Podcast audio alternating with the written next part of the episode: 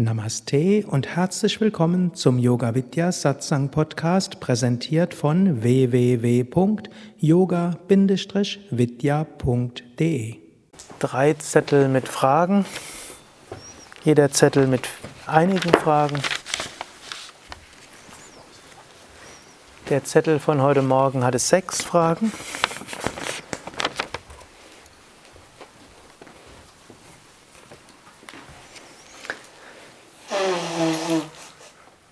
Wenn ich im Ashram bin, sind mir viele Dinge klar, verständlich. Ich kümmere mich um mich selbst und alles erscheint einfach. Sobald ich aber wieder in meinem normalen Umfeld bin, reicht oft ein Wort aus und das Gedankenkarussell beginnt wieder von vorn. Gibt es vielleicht ein Schutzschild, welches man aufbauen kann? Mittlerweile weiß ich ja, dass es nur meine Sicht auf die Dinge ist.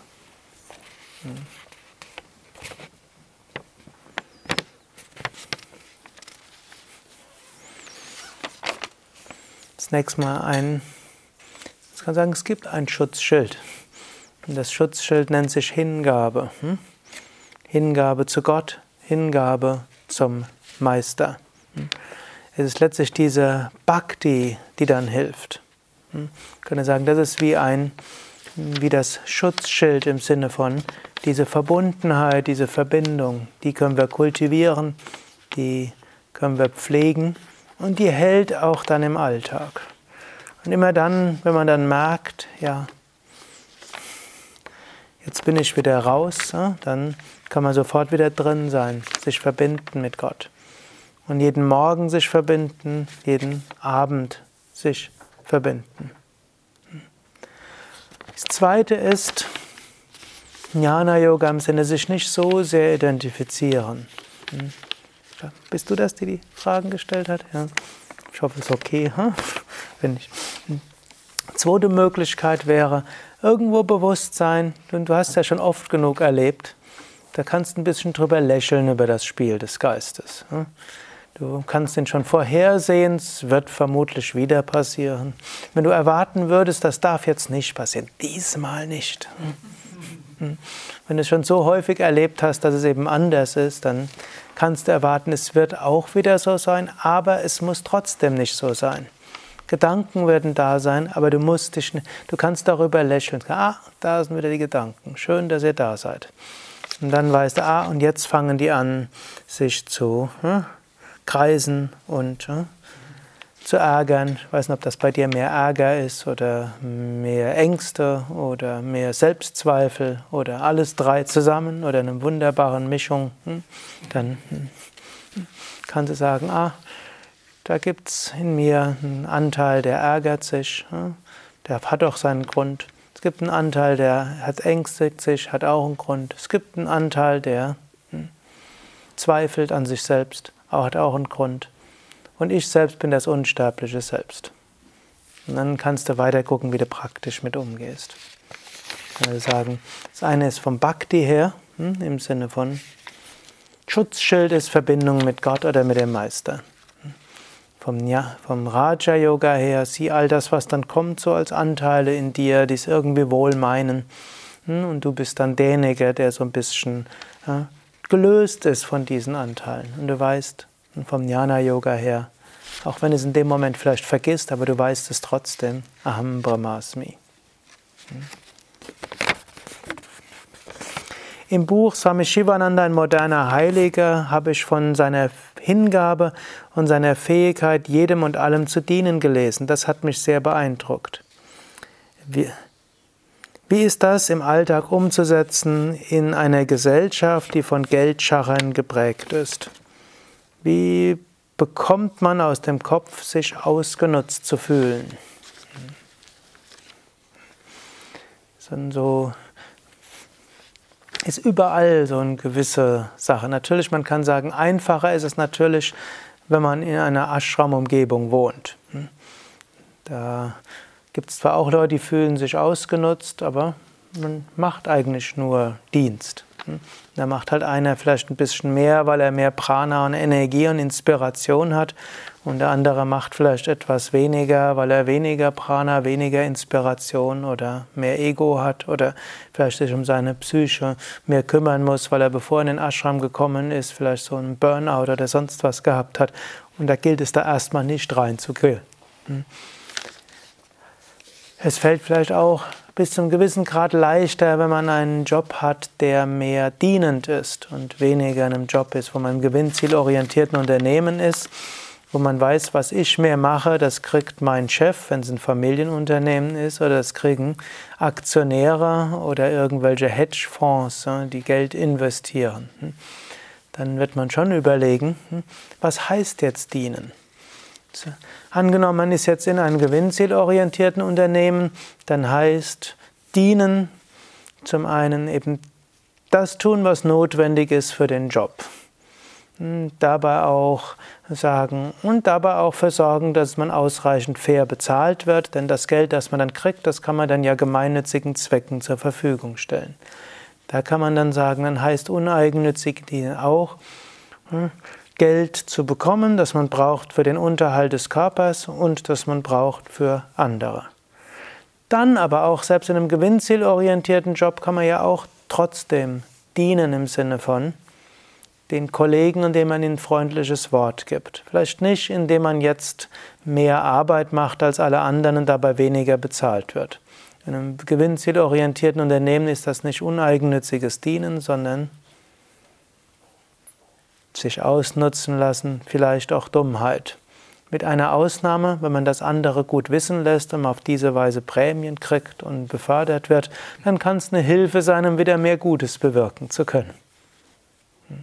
Aber hm, nicht hm, jetzt den Aktionären allein dienen, ohne dass man selbst etwas davon hat und ohne dass man etwas machen kann zum Wohl anderer.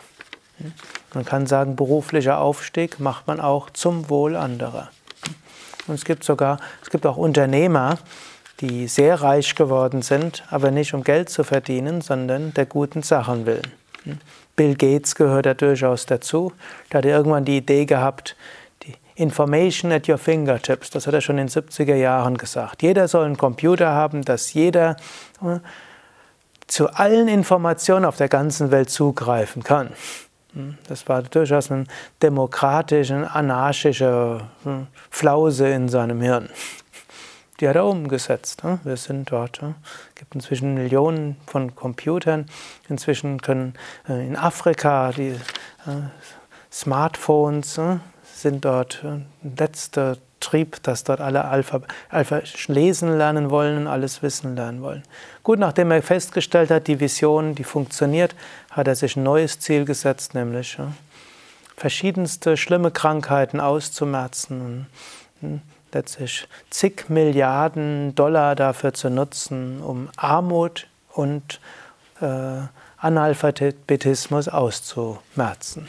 In diesem Sinne, aber dazwischen hat er ein gewinnzielorientiertes Unternehmen gehabt, was auch nicht freundlich mit Konkurrenz umgegangen ist. Im Gegenteil. Aber es war irgendwo ne, in dieser Sache. So kann auch ein gewinnzielorientiertes Unternehmen letztlich ein übergeordnetes Ziel haben. Und dann kann natürlich ausgenutzt werden, kann man auch in der Familie im Sinne von. Ne? Frau macht alle Hausarbeit plus Job plus Yogastunde und andere hm, sitzen vorm Fernseher und machen nichts. Hm. Ist das jetzt uneigennütziges Dienen? Hm. Auch nicht. Hier in diesem Sinne ist es auch uneigennütziges Dienen, kann zum Beispiel sein, wenn man Kinder hat, die Kinder dazu zu veranlassen, mitzuhelfen. Kann auch sein, Mann dazu veranlassen, mitzuhelfen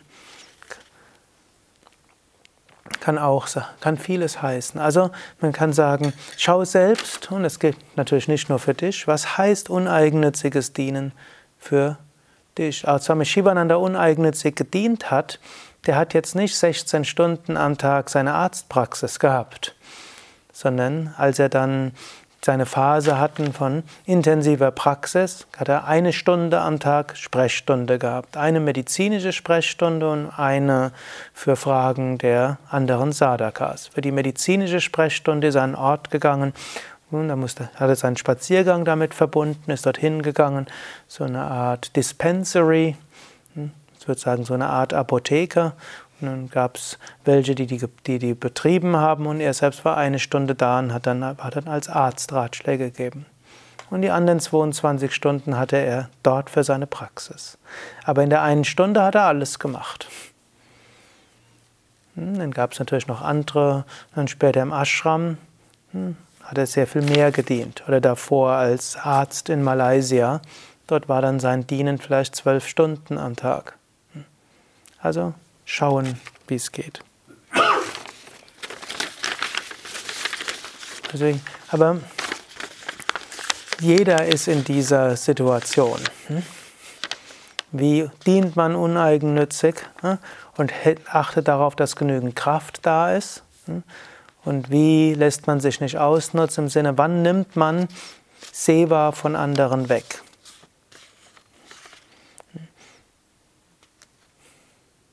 Und das kann bei Kollegen sein, das kann bei Kindern sein, das kann bei Partnern sein. Man kann aber immer so überlegen, wie kann ich maximal Gutes leisten? Und ich kann manchmal maximal Gutes leisten, indem ich andere dazu veranlasse, auch einiges zu tun, sie auch inspiriere, einiges zu tun. Und zum Teil und auch indem ich dafür sorge, dass dieses Körper-Geist-Kontinuum, dass dieses auch ausreichend Kraft hat. Es gibt Extremsituationen, wo man über alle Maßen gefordert ist. Und das können dann Sprünge sein zur, zu einer erweiterten Bewusstseinsebene. Das gibt manchmal das Karma, es gibt manchmal hm, die Situation. Hm, in meinem Fall habe ich dort öfter solche Phasen gehabt, wozu mich der Same Vishnu angeleitet hatte. Hm, und manche haben es einfach, weil Kind. Krank ist. Manche haben es deshalb, weil Partner oder Eltern krank sind. Und eine gewisse Zeit lang, das kann Tage und Wochen dauern, kann man über alle Grenzen hinausgehen und das ganz Gott darbringen und das als Sprungbrett für Bewusstseinserweiterung haben. Nur auf Dauer geht das nicht. Hm? Irgendwann muss man wieder zu dem hingehen, was Körper und Geist tun können. Was ist wahre Liebe? Und wie kann ich das meinem Partner erklären?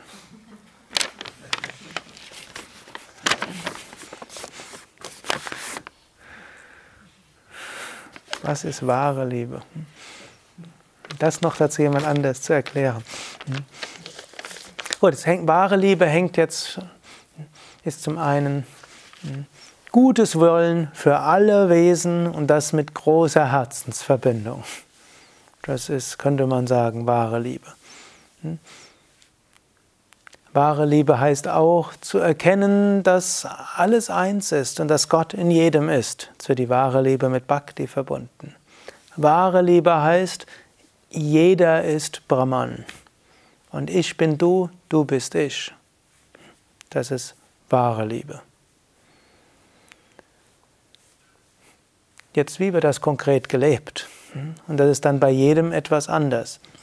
Wahre Liebe gegenüber den Kindern heißt, sie so zu nehmen, wie sie sind, sie, ihnen zu helfen, sich zu entwickeln, zu wissen, dass ein, kind, dass ein Kind hm, seine eigene Persönlichkeit mitbringt, ihr eigenes Karma und ihre eigene Entwicklungsschritte.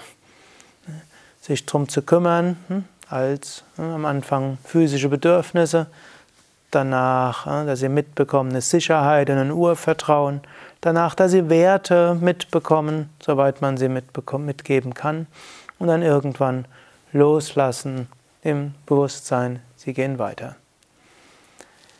Wahre Liebe gegenüber dem Partner hm, heißt unterschiedlich. Das ist jetzt in jeder Beziehung anders. Das heißt sicherlich, den Partner so anzunehmen, wie er oder sie ist, sie, ihn oder sie sich entfalten zu lassen und auch anzuerkennen, dass auch äh, Partner durch unterschiedliche äh, Phasen hm, hindurchgehen kann.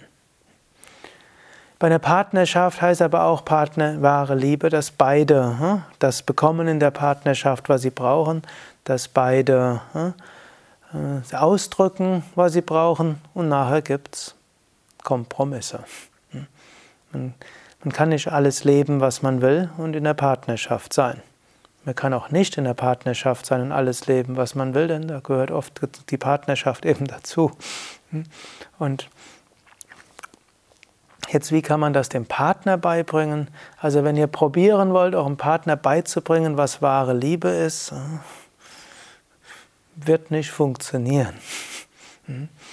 Könnt, ihr könnt höchstens eure Bedürfnisse ausdrücken und könnt sagen, was ihr selbst von einer Partnerschaft erwartet. Und hier muss die wahre Liebe eben auch davon abkommen zu sagen, mein Partner müsste mich intuitiv verstehen und müsste das wissen. Wahre Liebe heißt auch zu erkennen, dass der Partner, die Partnerin nicht so ganz vollkommen ist. Und dann können, kann man eben sagen, ich würde, folgen, würde das in der Partnerschaft erwarten, was würdest du in der Partnerschaft erwarten? Und dann hm, kann man überlegen, wie die beiden unterschiedlichen Erwartungen miteinander hm, harmonieren und dann auf deiner Grundlage von Liebe hm, es funktioniert. Natürlich muss man schauen, ist es langfristig alles kompatibel oder eben nicht kompatibel. Aber zuerst ist es besser zu schauen, ist es irgendwie kompatibel, ist es verbindbar, wie könnte man das leben. Das sind jetzt nur ein paar hm, Worte dazu. Ich weiß nicht, ob, das, ob dir da irgendetwas hm, sagt, aber versuch nicht, jemand anders wahre Liebe beizubringen. Funktioniert nicht. Sprich mehr über deine Bedürfnisse und was du erwartest und was für dich wichtig ist und frag den anderen, was ist für dich wichtig. Und bevor man ein solches Gespräch führt, muss man es vorher vereinbaren. Hm. Also nicht sagen, du, wir müssen reden. Hm. Wenn das eine Frau zum Mann sagt, Stresslevel steigt höher als alles andere, was man sich vorstellen kann. Und in der Situation jetzt zu sprechen, führt nur zu Problem. Jetzt kommt als nächstes, wann wäre ein guter Zeitpunkt. Und dann was vereinbaren. Das wird zwar auch den Partner weiter stressen, aber im Laufe der Zeit wird es ein bisschen weniger werden. Und er weiß, das muss, muss man ab und zu mal durch. Und dann hofft man, dass es dann irgendwo gut wird, wenn dein Partner so ist, wie man hm, sagt, dass der durchschnittliche männliche Part wäre. Hm. Aber dann kann man das ausdrücken und, und dann hm, ist weniger die Frage, was ist wahre Liebe, sondern wie kommen wir miteinander zurecht. Und auf der Basis kann sich Liebe entfalten oder auch nicht. Wie ist das mit Disziplin und viel Reden oder Lachen? Ist ausgelassenes Verhalten hinderlich auf dem Weg zum Höchsten? Eventuell bezieht sich das auf irgendein Zitat von Swami Shivananda, dass man nicht zu viel reden soll jetzt immer, also nicht getadelt, aber sie darauf hingewiesen hat, äh, nicht so ausgelassen zu reden oder eben so überschwänglich zu lachen. Und trotzdem er viel gesungen und getanzt hat, äh, wenn jemand irgendwie so ein bisschen überhand genommen hat in der Sache, hat er ihm immer gesagt, ähm, man soll nicht so aus den Emotionen, also sich mit den Emotionen oder überhaupt Emotionen mhm. entwickeln, sondern trotzdem immer so den Überblick bewahren, das ist für mich so ein, so ein Gegensatz. Mhm. Wie ich endlich mal loslasse, so aus mir rauskomme, da. Ich, also so wie ich dich wahrnehme, würde ich jetzt bei dir kein Problem sehen, dass du zu ausgelassen und zu viel lachst und bist. Ne? Also da würde ich eher sagen, hm? wenn du lachst, ist gut, wenn du ein bisschen ausgelassen bist, ist auch gut. Ne? Große Meister sagen unterschiedliches zu unterschiedlichen Schülern. Es gibt solche, die werden einfach zu laut dabei und sie stören dann andere. Hm? Und dann hm, nehmen sie zu viel Raum ein und da werden andere klein. Und dann ist es besser, man ist ein bisschen uneigennützig und nimmt nicht zu viel Raum dort. Hm? Und dann ist auch der Kontext wichtig. Angenommen, man ist jetzt gerade in einem Satsang-Raum wo gerade ein großer Vedanta-Vortrag war und alle in einer meditativen Stimmung sind und jetzt reißt irgendjemand so einen Witz ne?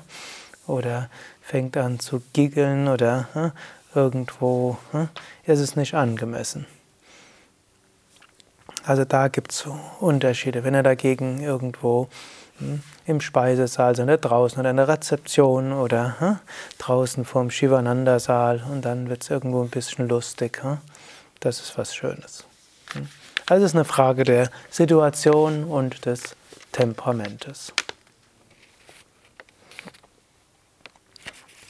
Und vermutlich in, in deutschen Sprachraum, wer sich für zum Yoga hingezogen fühlt, ist ja oft jemand, der so ein bisschen Neigung zum Introvertierten auch hat und zu nach innen gehen. Der braucht sich jetzt keine Gedanken zu machen, dass er zu ausgelassen ist oder zu laut ist. Ne? Das ist vielleicht in einem anderen Land wie Indien ein bisschen was anderes, wo ne? ja, durchaus dann auch recht weltliche Menschen in den Ashram hineingehen. Ich habe von Meistern gelesen, die ihren Körper im Lotussitz verlassen haben und der Körper blieb dann so sitzen, obwohl er tot war. Warum fällt er dann nicht zusammen? Wer soll das gewesen sein? Also habe ich in der Autobiografie ähm, eines Yogis gelesen, mhm. Ramsa, und der hat beschrieben, dass der, ähm, ich weiß jetzt nicht genau, ob das der Sri Yukteswar oder so war. Sri Yukteswar. Okay. Ja, dass sie den dann, obwohl der eigentlich äh, tot war, halt so mit seinem Körper so rumgetragen haben. Mhm. Irgendwie beeindruckt. Gut, es gibt zum einen, es gibt viele Sachen, die man nicht erklären kann. Das gibt es durchaus. Also ein Meister kann, bevor er seinen Körper verlässt, irgendwo so eine so ein Samskara oder ein Sankalpa, einen Sankalpa schicken und dann mit seiner Kraft der Gedanken bleibt der Körper dann im Lotus ruhig sitzen. Und das ist dann wie so ein kleines Wunder, das er noch manifestiert für seine Schüler, um sie in ihrem Glauben zu festigen. Es gibt auch eine andere Möglichkeit, der war angelehnt gegen die Wand und dann ist die Totenstarre eingesetzt und die Totenstarre dauert ein paar Stunden und so kann man ihn dann durch die Gegend tragen. Also wenn er während aus dem Körper rauskommt, dann keine Wand da ist und so ruhig sitzen bleibt, dann wird der Sankalpa des Meisters ihn so festhalten. Allerdings die Mehrheit der Meister, von denen ich gehört habe, dass sie gestorben sind, von Swami Shivananda bis Swami Chidananda über Paramahamsa Yogananda und andere, haben normal gelegen, als sie gestorben sind. Aber es gibt vieles, hm, was nicht erklärbar ist. Und ich habe eine Menge von solchen Sachen auch erläutert. Und ein Meister kann auf der physischen Welt Wunder bewirken.